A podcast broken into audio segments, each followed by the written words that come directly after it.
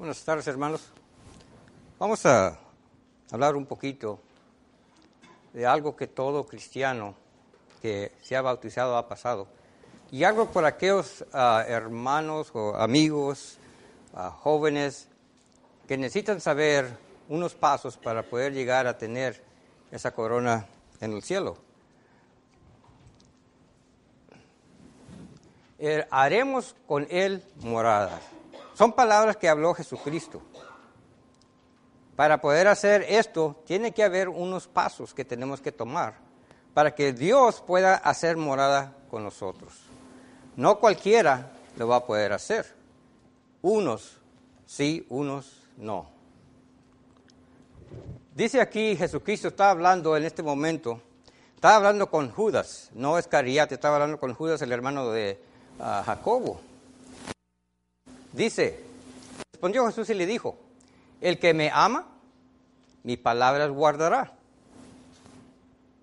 Y mi Padre le amará. Y vendremos a Él y haremos con Él morada. Son palabras muy bonitas, muy bonitas que habla Jesucristo a toda la humanidad.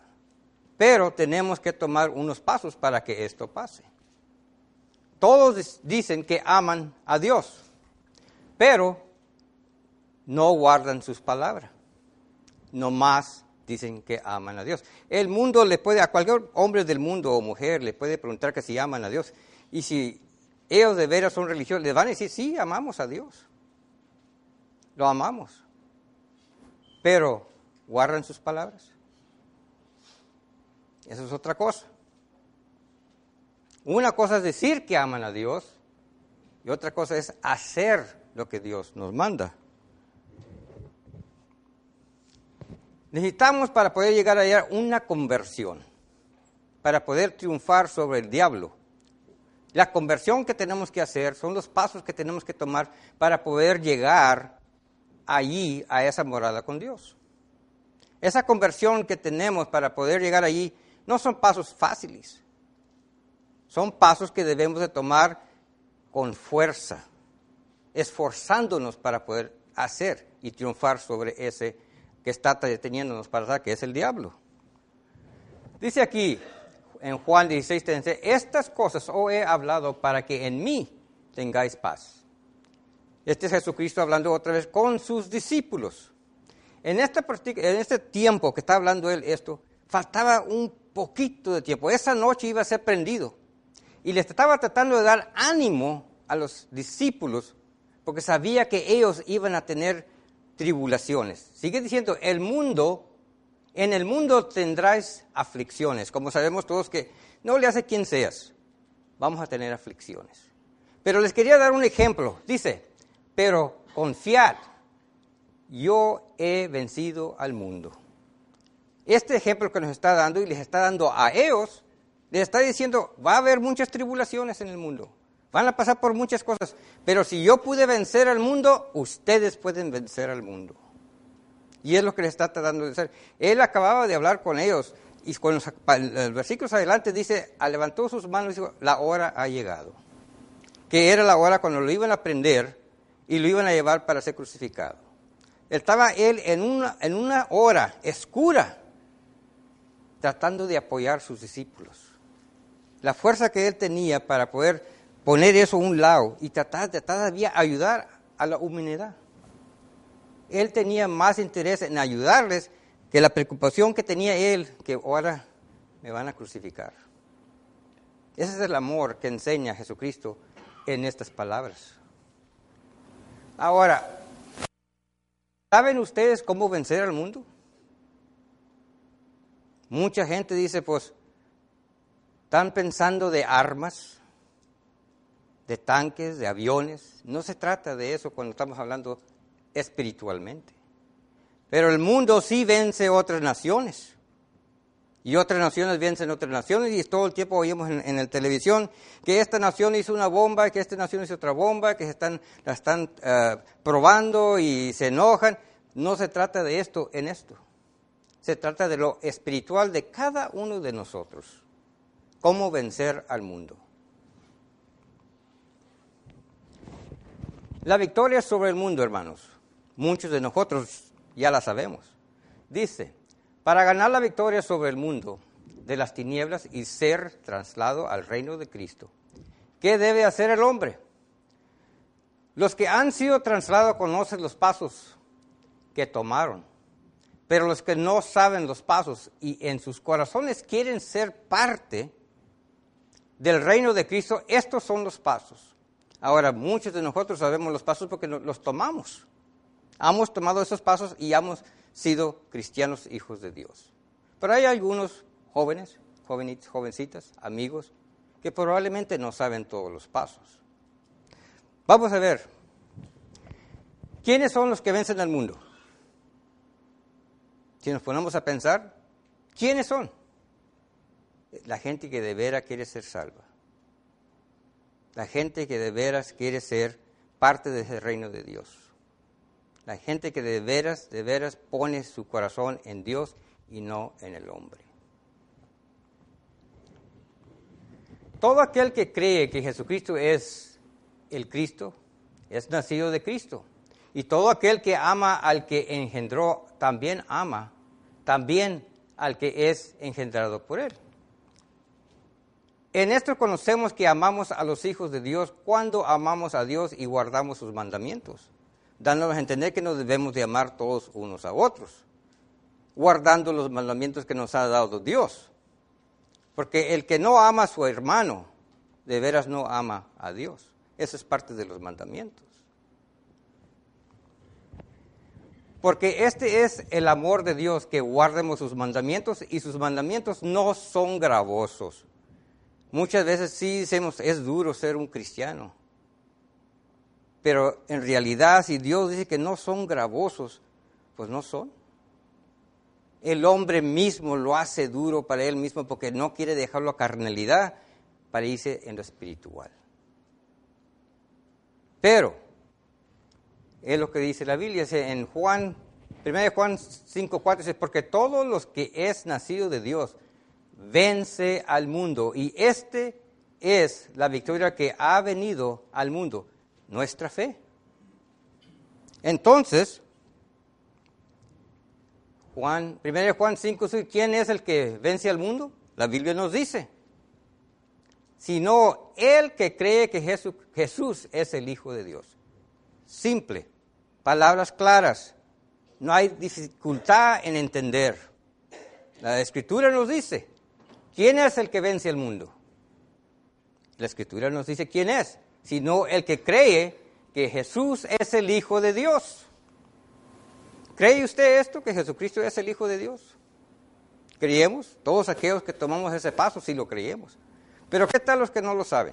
O los que no entienden, o los que no han tenido esta oportunidad. ¿Creen? Este es el primer paso que vamos a tomar. ¿Cree usted que Jesucristo es el Hijo de Dios? Primero vamos a comenzar con oír. Muchos ¿oír de qué? Pues la palabra nos dice. Tocante a su Hijo, Jesucristo. De eso es lo que tenemos que oír. Oír de cómo Él nos puede dar la vida eterna. Dice, nuestro Señor que fue hecho de la simiente de David según la carne. Si entendemos y ya hemos leído la Biblia, sabemos de Jesucristo para atrás, y podemos irnos hasta más para atrás. Pero aquí, esto es la parte que comenzó la Biblia, porque si nos vamos más para atrás, llegamos a Ruth. Ruth viene siendo la bisabuela de Jesucristo. Y luego Ruth tiene a Obed. Y sigue la hasta que llega a David. Gente que David sí es.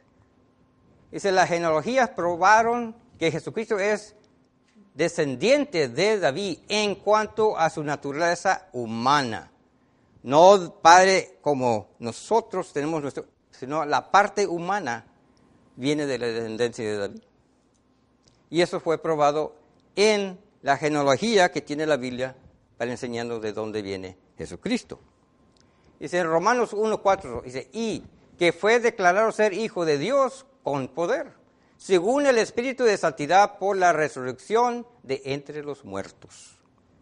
Ahora, la resurrección probó que era hijo de Dios en cuanto a su naturaleza divina, porque Jesucristo fue nacido de hombre, pero Jesucristo todo el tiempo era. El poder de Dios es tan poderoso que Él le dio cuerpo a Dios para que estuviera con nosotros. Por eso la palabra que dice el Manuel quiere decir Dios con nosotros. Él todo el tiempo existía y existió y sigue existiendo. Pero tuvo que tomar un cuerpo para poder comunicar con nosotros, traernos la salvación y morir por nosotros. Pero muchos no saben eso y muchos no lo quieren aceptar, que Jesucristo es Dios. Vino al mundo, tomó forma de hombre para poder estar con nosotros. Si cree usted esto, está un poquito más cerquitas a tomando los pasos.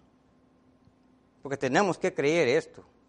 Si no creemos esto, entonces nos vamos desviando de la palabra de Dios y qué son los pasos que tenemos que tomar para poder llegar a tener esa corona que nos espera para tener la vida eterna.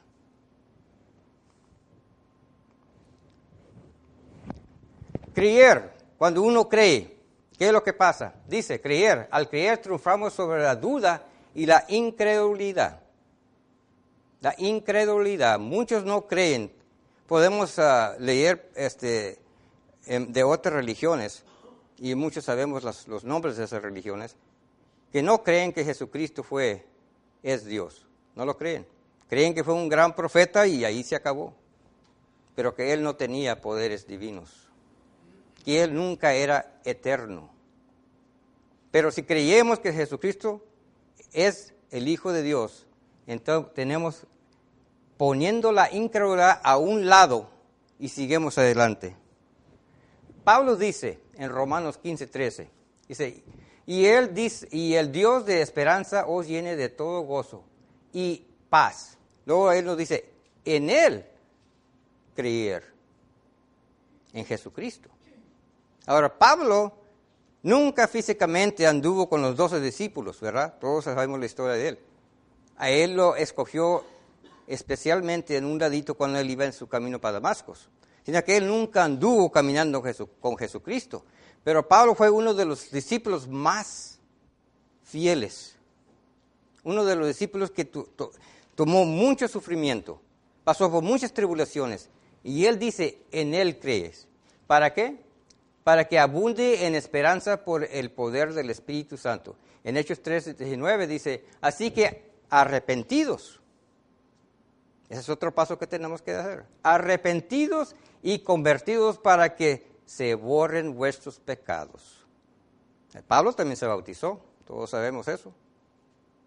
Y sabemos lo que era Pablo antes. Una persona que perseguía a los que andaban con Jesucristo, a los miembros que eran parte de la iglesia. Él los perseguía. Él quería deshacerse completamente de esa religión. Era celoso de la ley de Moisés. Él quería deshacerse completamente de cualquier hombre que seguía a Jesucristo. Y sabemos lo que pasó cuando él iba para Damasco. Allí comenzó la conversión de él. Se convirtió y se bautizó y fue discípulo.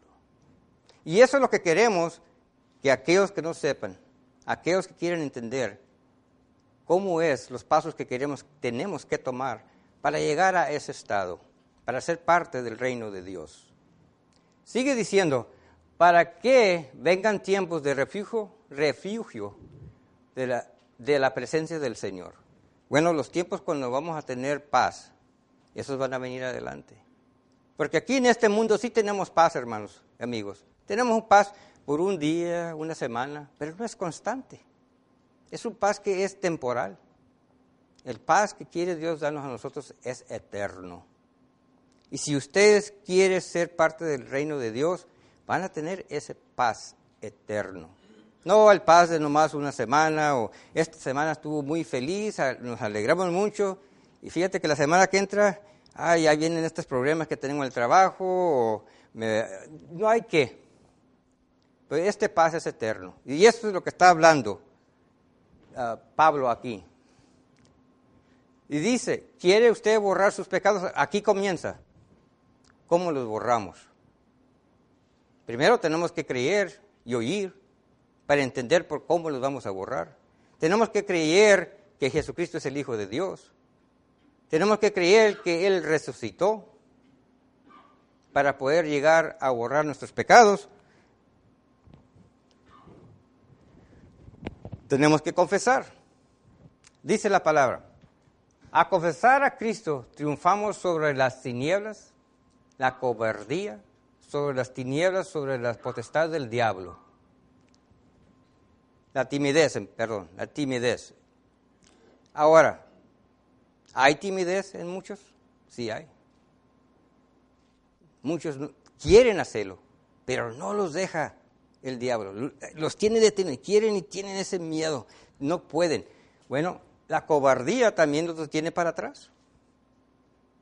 Tienen el valor para pararse y decir, yo creo que Jesucristo es el Hijo de Dios. Ganarle al diablo, sobrepasar el poder que Él tenga sobre ustedes.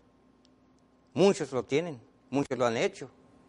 Pero si queremos parte del reino de Dios, tenemos que sobrepasar la timidez, la cobardía y seguir adelante, dejando el diablo atrás. Romanos 10, 9 nos dice que si confesares con tu boca al Señor Jesús y creyeres en tu corazón que Dios le levantó de los muertos, serás salvo. Si creyeres tú esto, serás salvo. Pero tienes que creerlo de corazón, como nos dice la Escritura. Que eres en tu corazón. ¿Lo cree?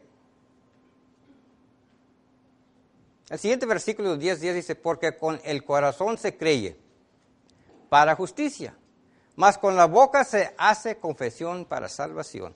No hay otro modo de confesar para salvar nuestras almas. Tenemos que decirlo, confesar. Ahora, el hombre que no confiesa no va a ser parte del reino de Dios. Tiene que confesar, tiene que creer, tiene que oír, tiene que arrepentirse para poder tomar esos pasos. El paso que sigue dice, Cualquiera pues que me confiese delante de los hombres, también lo, he, lo confesaré delante de mi Padre que está en los cielos. Lo que usted diga, Cristo lo va a decir más adelante. Si usted confiesa aquí enfrente y dice, yo creo que Jesucristo es el Hijo de Dios, Cristo mismo va a confesar enfrente de su Padre. Se va a pasar la información. Sigue diciendo en 8:38, porque el que se avergüenza de mí y de mis palabras en esta generación perversa y adulteria, el Hijo del Hombre se avergonzará también de él cuando venga en la gloria de su Padre con los santos ángeles. No le queremos dar a Jesucristo la oportunidad de que se avergüence sobre, por nosotros. Le queremos dar la oportunidad que Él se goce de nosotros. De aquellas personas que ahorita no han tomado ese paso, que lo puedan a tomar. Porque lo que usted ponga aquí enfrente se va a pasar adelante para Dios. Y al instante que confiese usted, es el paso y el comienzo de poder alcanzar la vida eterna. Mientras que no estemos bautizados, no lo va a alcanzar. Sabemos lo que pasó con Cornelio. No más porque estaba, era hombre bueno, y leía las escrituras, no iba a ser salvo hasta que no se bautizó. Bautizarse para salvación es el paso. Al bautizarse triunfamos sobre la indecisión y también sobre la sabiduría humana. ¿Por qué decimos la sabiduría humana? Porque hay muchas religiones que dicen que el bautismo no salva. Es lo que dice. No nos salva el bautismo. Pero no le dicen que Jesucristo sí se bautizó. Pero sí dicen que siguen los pasos de Jesucristo. Pero ese paso de bautizarse no lo seguimos. Son religiones que escogen nomás las partes que les conviene. La Biblia nos dice que nos bauticemos. El hombre dice que no. Entonces, si se va a salvar, ¿va a creer al hombre o le va a creer a Dios? Los libros escritos por el Espíritu Santo, los hombres inspirados por el Espíritu Santo que escribieron este libro, sabían lo que estaban escribiendo. No eran fábulas, no eran algo que ellos decidieron escribir, sino que estaban siguiendo. Estaban, sus manos estaban guiadas por el Espíritu Santo cuando estaban ellos escribiendo esto. En Hechos 22, 16, ahora pues, ¿por qué te detienes? Levántate y sé bautizados y lava tus pecados invocando el nombre del Señor. Estas palabras que estaban aquí fueron palabras de palvo, de, de palvo, ah, como quiera. Ananías le dijo estas palabras a él. Y él se les está repitiendo con el que está hablando. Él le dijo, levántate. Cuando él vino de Damasco, que lo llevaron a esta casa, que ahí estaba por tres días orando, Ananías vino y le dijo estas palabras. Entonces Pablo se levantó, no los enseña la escritura, pero lo dice, en la que infiramos que se levantó y se fue y se bautizó. Porque él sabía que ese era el paso para salvar su alma. Él sabía que tomando esos pasos que le habían dado, él había hablado, como quien dice, directamente con Dios. Cuando le cayó la luz, que se cayó al suelo, con su rostro al suelo, y le habló a él, él le dice, ¿qué, eh, ¿qué Señor? Entonces, después le dijo a dónde, lo, a dónde fuera y qué le iban a hacer. Ananías también habló Dios con él y lo mandó allá con Pablo. Pablo entonces oyó las palabras de Ananías, como las palabras estas que él escribió. Estas palabras fueron escritas por uh, Lucas. Pero es lo que pareció con Pablo, ¿verdad? Ahora, dice, he aquí yo estoy a la puerta y llamo. Si alguno oye mi voz y abre la puerta, entraré a él y él se daré con él y él conmigo. El Dios está listo para aceptar a ustedes, a cualquier persona. Está listo, está nomás de decirlo. No está, vamos a tener que ir hasta, hasta Jerusalén, como se hacía en aquellos días, o que está allá en Nueva York, o que está en Chicago. Está aquí, a la puerta. Todo lo que tiene que hacer es decirlo, que quiere ser bautizado. Está listo para aceptarlo al momento, porque hay consecuencias si no lo acepta. Estas son las consecuencias. En Apocalipsis 20:15 dice estas palabras para terminar. Y el que no fue hallado escrito en el libro de la vida fue lanzado en el lago de fuego. Esta es la esperanza. Esta es la esperanza de los que no son hijos de Dios.